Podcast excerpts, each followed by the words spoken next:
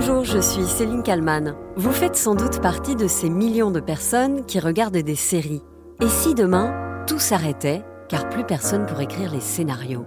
Aujourd'hui, je vous parle d'une grève qui va très vite impacter le monde entier, la grève des scénaristes d'Hollywood.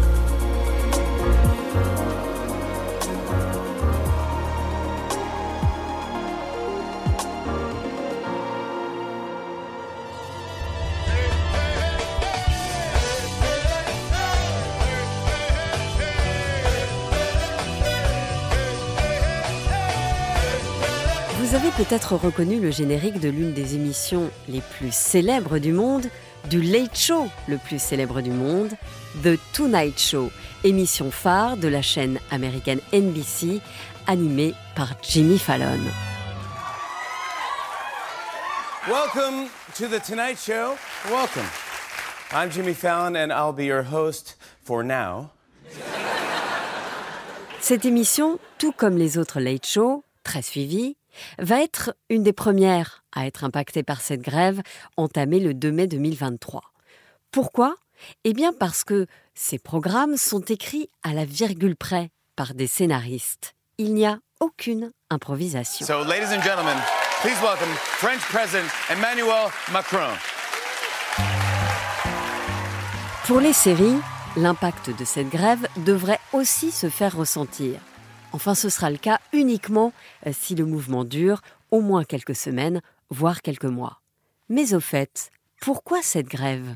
Écoutez les explications de Nicolas Poincaré dans Apolline Matin sur RMC. Le conflit oppose d'un côté les principaux studios et les plateformes de streaming comme Netflix et de l'autre le syndicat des scénaristes. Les scénaristes qui réclament de meilleures rémunérations, ils sont souvent payés au minimum légal et ils touchent une somme forfaitaire pour les diffusions sur les plateformes, quel que soit le succès des séries ou des films qu'ils ont écrits. Ce sont donc des milliers de scénaristes, d'auteurs, qui ont entamé une grève depuis le 2 mai, après l'échec des dernières négociations avec les studios et les plateformes. Demande de hausse de salaire, mais aussi précarisation de leur profession. Et puis surtout, ils veulent pouvoir croquer une part du gâteau. Aujourd'hui, ces auteurs dénoncent le fait de ne pas toucher plus quand ils travaillent sur d'énormes succès. Ce fameux principe du montant fixe, même en cas de succès international. En gros, ils ne comprennent pas pourquoi ils n'ont pas de prime ou un salaire proportionnel si la série à laquelle ils ont participé cartonne, comme cette série par exemple.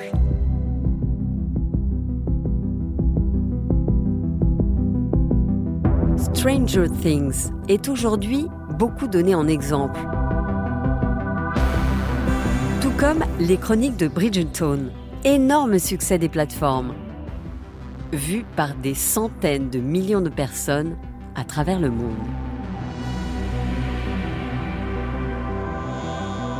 Alors question, pour les fans français que nous sommes, les séries actuellement diffusées risquent-elles de voir leur diffusion stoppée presque du jour au lendemain?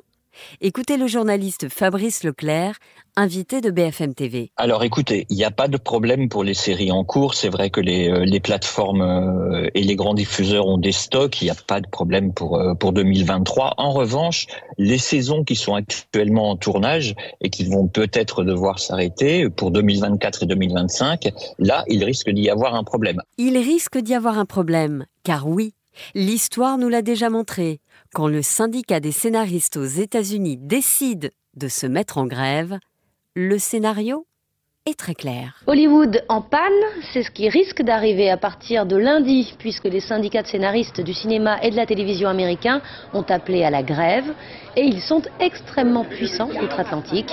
Ils réclament plus de droits d'auteur et d'avantages sociaux. La précédente grève avait duré 22 semaines. Cette année-là, nous sommes en 2007, les négociations échouent et les scénaristes cessent le travail. Avenue bloquée à Los Angeles, près des grands studios hollywoodiens. 3000 manifestants, les scénaristes de cinéma et de télévision sont dans la rue. Objectif de cette superproduction, augmenter les salaires. Quand vous écrivez pour des séries, votre carrière est courte. Vous êtes dans l'insécurité alors que les grandes compagnies gagnent beaucoup d'argent. Le mouvement de protestation va durer longtemps, une centaine de jours, avec des conséquences très concrètes. certaines des séries les plus populaires du monde n'ont pas d'autre choix que de stopper les tournages, voire même d'écourter des saisons.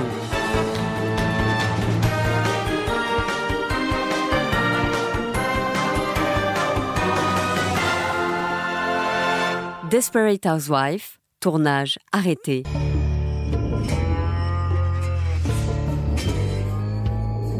Breaking Bad, pareil.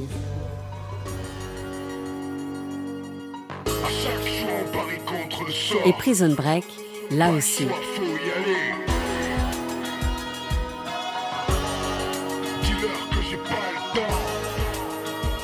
Même Michael Scofield est touché par cette grève. En tout, les tournages de dizaines et dizaines de séries sont impactés, tout comme les films. Deux mois après le début de la grève, la cérémonie des Golden Globes est même carrément annulée. Ni strass, ni paillettes, ni robe de soirée. Cette année, les Golden Globes glamour se transformeront en une conférence de presse insipide, sans aucune star. Les scénaristes en grève menacés de manifester autour du tapis rouge et les acteurs préfèrent rester à la maison plutôt que de traverser un piquet de grève. Finalement, après des semaines et des semaines de protestations et à quelques jours des Oscars, un compromis est trouvé. Nous sommes en février 2008. La fin de la grève des scénaristes d'Hollywood, les syndicats ont trouvé un accord avec les producteurs et ont donc fait cesser leur mouvement entamé le 5 novembre.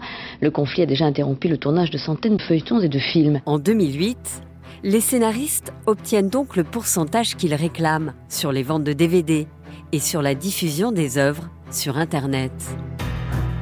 Oui, mais aujourd'hui nous sommes en 2023. Vous avez fait le calcul? La dernière grève remonte donc à 15 ans. Et depuis? Eh bien depuis tout a changé. Les plateformes de streaming proposent des séries à ne plus savoir qu'en faire. Et surtout, ces fameuses plateformes, Amazon, Netflix, Disney ⁇ ne communiquent pas sur les audiences. Les accords d'aujourd'hui prévoient des droits d'auteur très faibles. Sans parler de la menace d'un certain ChatGPT, encore lui, l'intelligence artificielle capable d'écrire un scénario à la demande. Écoutez Nicolas Poincaré sur RMC. Les scénaristes ont peur d'être un jour remplacés par des machines. Ils demandent donc au studio des garanties hmm. que les producteurs s'engagent à ne pas faire écrire les scénarios par des intelligences artificielles. ChatGPT pourrait facilement adapter des histoires existantes. On lui demanderait par exemple une nouvelle version de la Casa des Papel, mais qui se passerait cette fois aux États-Unis. Ou bien à l'inverse, on demanderait à des scénaristes de simplement retravailler des scénarios qui auraient préalablement été écrits par des, des machines. Ce n'est pas de la science-fiction, ça pourrait arriver très vite. Et les scénaristes donc ne veulent pas devenir des assistants des robots. Alors, quel scénario pour la suite de ce bras de fer? Les scénaristes, les auteurs vont-ils réussir à faire plier les studios, les plateformes? C'est toute la question. Car lorsqu'ils s'arrêtent de travailler, tout s'arrête à Hollywood. Bonjour Marie Roussin. Bonjour. Vous êtes euh, scénariste, créatrice euh, de séries euh, Les Bleus, Un village français, Borgia, Les Bracelets Rouges ou encore Lupin pour Netflix. Vous avez écrit pour ces séries à succès. Vous êtes aussi présidente de la Guilde française des scénaristes. C'est un syndicat qui a été fondé assez récemment pour les scénaristes en France. Aux États-Unis, les scénaristes y réclament une meilleure rémunération, notamment parce que si on regarde en arrière, euh, il y avait les séries qui étaient regardées à la télévision. Ensuite, éventuellement, on achetait le DVD. Euh, aujourd'hui, tout se passe euh, quasiment hein, sur les plateformes. Est-ce qu'il faut tout remettre à plat selon vous? Tout ça, ça se passe par étapes. C'est-à-dire qu'on est dans un milieu, euh, une industrie qui évolue euh, toujours, évidemment. Par exemple, il y avait eu une grève déjà en 2007-2008 qui avait qui avait eu un impact énorme. À ce moment-là, il y avait déjà des, ventes outre les DVD. Évidemment, il y a les, ventes aux chaînes internationales. Quand on est scénariste américain et qu'on travaille sur une série comme The Good Wife, comme Lost, la série va se vendre à l'étranger. En 2007-2008, c'était euh, l'une des revendications des scénaristes américains, c'était d'avoir un intéressement sur ces ventes euh, à l'international. Aujourd'hui, le problème, c'est qu'avec les plateformes et tous les streamers, les scénaristes américains cèdent une fois pour toutes euh, leurs droits. Et à l'époque, en 2008, quand les derniers accords avaient été signés, on ne prenait pas en compte la carrière internationale d'une série. C'est-à-dire qu'on vendait une fois pour toutes avec une sorte de, de prix fixe peu importe si ça allait être diffusé dans 120 pays, ce qui arrivait plus tard. Et donc là, évidemment, il faut remettre les choses à niveau pour que les scénaristes bénéficient enfin d'un plus juste partage de valeur. Et alors cette grève aux États-Unis, est-ce qu'elle pourrait faire tache d'huile en France? C'est d'autant plus intéressant de vous poser la question à vous puisque vous avez travaillé aux États-Unis en tant que scénariste. Donc vous savez comment ça se passe aux États-Unis, vous savez comment ça se passe en France. Une grève aujourd'hui en France dans notre écosystème, Aujourd'hui, elle n'est pas possible. J'insiste sur le aujourd'hui parce que une grève, évidemment, ça s'inscrit dans un rapport de force. Hein. Les, finalement, les grèves, c'est pas autre chose que l'expression d'une crise. On parle de partenaires, hein. les, syndicats de producteurs, les studios américains euh, face aux créateurs en l'occurrence, puisque les choses évoluent, il faut se remettre d'accord. C'est ça. Et y a, quand on se met pas d'accord, il y a une crise. Et là, ils avaient jusqu'à avant-hier soir pour se mettre d'accord. Jusqu'au 1er mai. Jusqu'au 1er mai. Mm. Et euh, voilà, ils se sont pas mis d'accord. Les scénaristes sont en grève. En France, on n'a pas le même écosystème. Aujourd'hui, on pourrait pas faire une grève parce qu'on n'a pas les mêmes rapports de force. La grande différence, c'est qu'aux États-Unis, leur syndicat, pour écrire aux États-Unis, on doit être syndiqué, on doit être à la WGA. C'est-à-dire qu'ils représentent 100% à peu près des scénaristes. Je dis à peu près parce qu'en fait, il y a quelques exceptions, mais c'est extrêmement euh, marginal. En France, c'est pas du tout pareil. On n'est pas obligé d'être syndiqué. Donc, euh, notre euh, la guilde est le syndicat le plus représentatif qui représente le plus de scénaristes, mais il y a des scénaristes qui ne sont pas syndiqués. Donc euh, c'est pas la même chose. On peut pas voter. Là, euh, la WGA a voté une grève euh, à une hyper grande majorité, et ça veut dire que tous les scénaristes américains font grève. C'est quand même dingue, quoi. C'est-à-dire que ça, à l'arrêt, c'est figé. Ah, c'est figé, et puis on voit les effets tout de suite, puisque ça commence par les, les émissions qui s'appellent les late shows. Mm. Le soir, il n'y a plus de scénaristes pour écrire euh, les blagues, les interviews, les questions, tout ça. Donc, il n'y a plus d'émissions. Ça va ensuite atteindre les, les soaps, les feuilletons quotidiens, l'équivalent de, de... Des feux de l'amour. Euh. Euh, oui, c'est ça. Et puis l'équivalent en France, on en a aussi. On a un cycle Grand Soleil, on a Demain nous appartient. Euh, donc ces feuilletons-là américains, ils vont s'arrêter aussi puisqu'il y aura plus de texte. Donc là, ils vont pouvoir continuer. Là, ces jours-ci, ils peuvent encore tourner ce qui reste avec mm. les textes déjà écrits. Mais là, dans quelques semaines maximum, c'est fini. Donc ça, ça va s'arrêter aussi. Et le, le, public va le voir immédiatement. C'est-à-dire qu'il allumera, il aura des rediffusions, il aura plus la suite de la suite de l'histoire. Et ensuite, ça va impacter évidemment les séries euh, diffusées sur les grandes chaînes, sur les plateformes, puisque les séries qu'on attend ne vont pas arriver. Parfois, des séries qui ont 22 épisodes par saison, elles s'arrêteront à 10. Et puis là, en plus, on est au mois de mai, ce qui est la grande période aux États-Unis où les scénaristes se lancent dans l'écriture des séries qui viennent d'être commandées normalement, dont la diffusion doit commencer en octobre. Donc là, ça veut dire qu'en octobre, là où euh, c'est la saison euh, des, ce qu'on appelle les premières, enfin c'est les, premiers épisodes de nouvelles séries qui arrivent et de nouvelles saisons qui arrivent, là il y aura pas. Donc là, il y a un rapport de force qui est en train de s'installer et ça peut durer très longtemps. On l'a vu euh, il y a 15 ans, ça avait duré 100 jours. Donc là, on peut repartir dans un rapport de force comme ça. Absolument, ça veut dire aussi embouteillage de sorties pour les films puisque là, les scénaristes de cinéma, évidemment, lèvent le stylo aussi. Et donc, euh, il y avait eu beaucoup d'embouteillages de sorties de films avec le Covid. Tous les films qui auraient dû sortir n'ont pas fini de sortir encore. Et là, il va à nouveau y avoir euh, embouteillage. Comment vous imaginez euh, la suite de ce conflit aux États-Unis? Est-ce que vous pensez que les scénaristes vont finalement obtenir gain de cause? Qu'ils vont réussir à faire plier les, les plateformes ou les producteurs? Ah bah, J'espère qu'ils vont obtenir de toute façon de, de meilleurs accords Enfin, je veux dire, s'ils sont en grève, c'est parce que les, propositions, les réponses des syndicats, des, studios, des producteurs étaient euh, pour eux pas acceptables. Donc là, c'est un peu une situation de dialogue de sourds. Mais euh, en réalité, la Guilde en France là, a signé il y a un mois euh, des accords historiques avec les syndicats des producteurs, des accords qui encadrent nos, nos, pratiques contractuelles, vraiment notre l'exercice de notre métier, qui pour la première fois, c'est absolument inédit, instaure des rémunérations minimales. C'est-à-dire que si vous écrivez et que ça ne va pas au bout, vous êtes quand même payé? Alors, on est payé, euh, oui.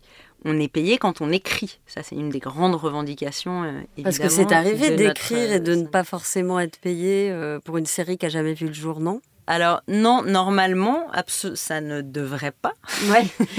non, non, non, non. je veux dire, on signe un contrat. On signe un contrat quand on nous commande un texte. Il y a beaucoup de pédagogie à faire. Hein, je rebondis parce que en fait, euh, ça peut encore arriver aussi euh, parce que euh, on est tout jeune et on connaît pas notre droit. la guilde a mis en place une hotline vraiment juridique pour renseigner y compris les non-adhérents, c'est-à-dire des gens qui signent leur tout premier contrat, donc qui ne, qui ne peuvent pas encore prétendre à être euh, euh, adhérents à la guilde qui Vous avez un site internet d'ailleurs qui est très bien fait, je suis allée voir tout à l'heure et c'est vrai que c'est très très clair quand on n'y connaît rien. Mais oui, parce qu'en en fait on défend quand même des scénaristes professionnels, donc tout le monde ne peut pas euh, adhérer à la guilde. En revanche, notre hotline, elle est ouverte à tous, euh, au moins dans un premier temps, et on peut tout à fait renseigner euh, des, jeunes scénaristes débutants qui peuvent être prêts à tout, y compris à ne pas signer des contrats euh, pour se donner une chance d'écrire. En tout cas, ce que vous dites, c'est qu'en France, les scénaristes sont protégés quand même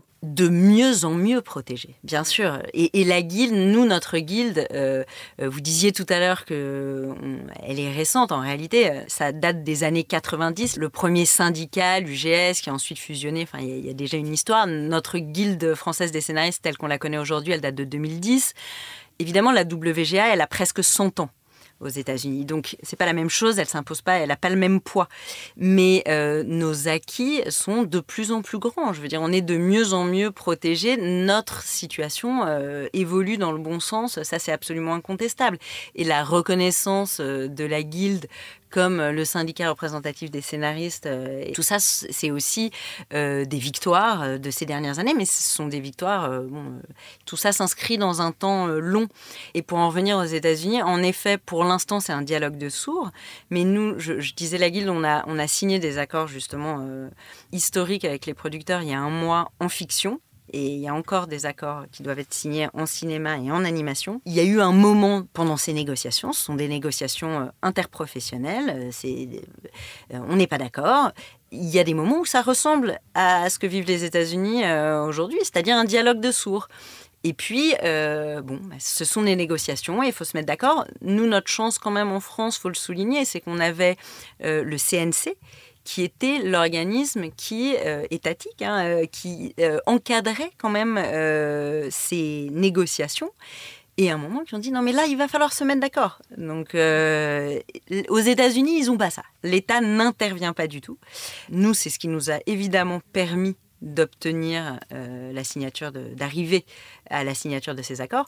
Aux États-Unis, ils n'ont pas ça. la pour l'instant, ils font la grève et on va voir. Moi, j'ai pas de boule de cristal, je peux pas vous dire euh, combien de temps euh, ça va durer, euh, ni ce qu'ils vont obtenir. Après, en 2008, ils avaient quand même fini par obtenir beaucoup de choses par rapport à leurs revendications initiales. Il faut savoir que la grève quand même de 101 jours en 2007-2008, on estime qu'elle a coûté 2 milliards d'euros, de dollars, 2 milliards de dollars à l'industrie euh, film et, télé. C'est assez colossal. Mais, mais là, le, le, contexte a changé. là, pour la première fois aussi, je tiens à le dire, on se réunit et c'est dire si tout ça se mondialise quand même de plus en plus.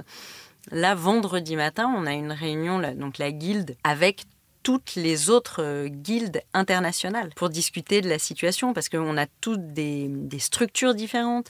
Toutes les guildes internationales en fait sont réunies au sein de l'IAWG et donc déjà euh, il y a beaucoup plus de communication qu'avant, beaucoup plus de dialogue. Euh. Donc même s'il n'y a pas un mouvement mondial, il y a quand même une prise de conscience en tout cas de, de, toutes les absolument la guilde a exprimé sa solidarité évidemment avec les la WGA. Il y a des discussions en fait continues. Bah, je vous remercie beaucoup, Marie Roussin, d'avoir répondu à mes questions pour le titre à la une. Merci à vous. Merci à Sophie Perwaguet pour le montage de cet épisode. Merci à vous de l'avoir suivi. N'hésitez pas à le partager et à le commenter sur toutes les plateformes de podcast. Je vous donne rendez-vous demain pour un nouveau titre à la une.